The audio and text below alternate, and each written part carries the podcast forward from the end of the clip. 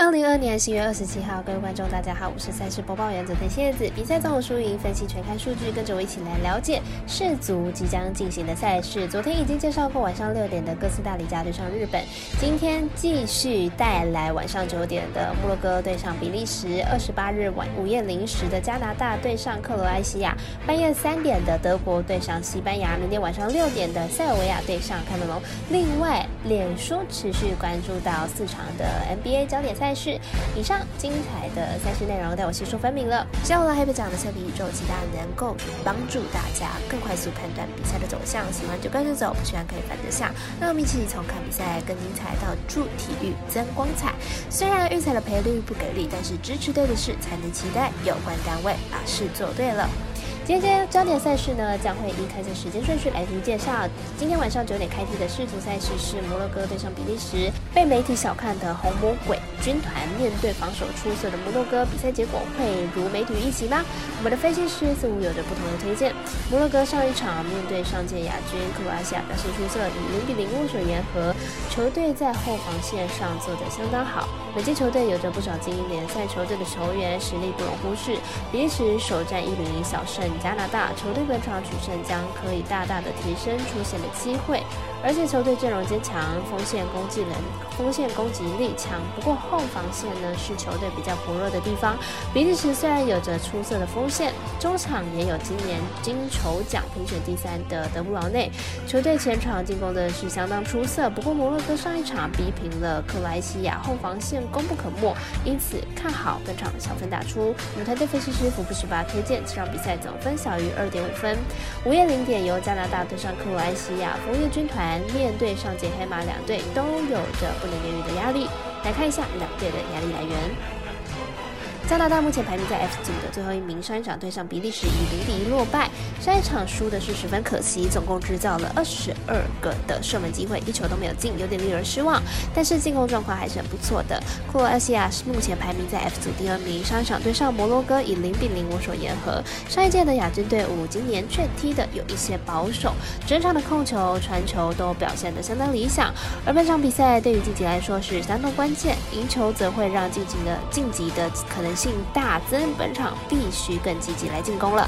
两队在上一场比赛呈现两种不一样的态度，克罗埃西亚非常保守，加拿大则是努力的进攻。但是本场两队都会想要取得首胜，以取得三分的积分。看好本场会互攻球门，总球数二点五大过关。我们神秘的咖啡店员安石头推荐这场比赛总分大于二点五分。半夜三点是德焦点赛事组合，德国对上西班牙。诅咒似乎尚未浮出的德国坦克军团，面对上一场疯狂进攻的动优势，将上演矛盾之争。如果双方都能够拿出最好的状态，将会是一场好看的比赛。至于比赛的结果，来看一下我们专业的分析师怎么说。这场比赛是世足杯小组赛的第二轮。首场比赛，德国以一比二输给了日本队。看完这一场比赛，德国队虽然不弱，但是也感觉不到德国队有多强，而且后方队还是误导致被日本队单刀得分逆转，德国队陷入了可能无法晋级的窘境。而此次面对西班牙这欧洲劲旅，德国队已经没有退路，这场比赛应该会打得非常激进。西班牙这次世界杯的阵容不错，而且球员普通、年轻、有冲力。上一轮对上哥斯达黎加时，西班牙的锋线疯狂撕裂哥。斯达黎加的后防，即使哥斯达黎，即使哥斯达黎加有门神纳瓦斯，再加上五 C 的阵容，仍然被踢了七球之多。而且西班牙队伍锋线进攻能力多变，看好西班牙有机会将德国这支劲旅扼杀在小组赛当中。预测正比来到一比三、一比二、一比四、二比四。我们团队分析师赤井金童预测西班牙不让分主胜，以及此场比赛总分大于二点五分。最后推荐的是明天晚上六点的塞尔维亚对上喀麦隆这场坐三望二之争，就看哪一队能够拿出更好的表现。没有出现压力的比赛，说不定打得更精彩。来看一下两队上一场的表现。塞尔维亚和喀麦隆在小组赛的第一场都输球，本场比赛输球的队伍很可能会被淘汰，因此想要晋级，必定要全力的抢胜。塞尔维亚上一场面对冠军大人们巴西踢得不差，比赛前面六十分钟都还没掉球，持球时间也没有和巴西差太多。明天比赛要取胜，应该不是太大问题。喀麦隆上一场比赛面对手优于攻的瑞士，其实落差也没有到太大，射正的次数甚至比瑞士还要多。本场比赛是和塞尔维亚互红的本。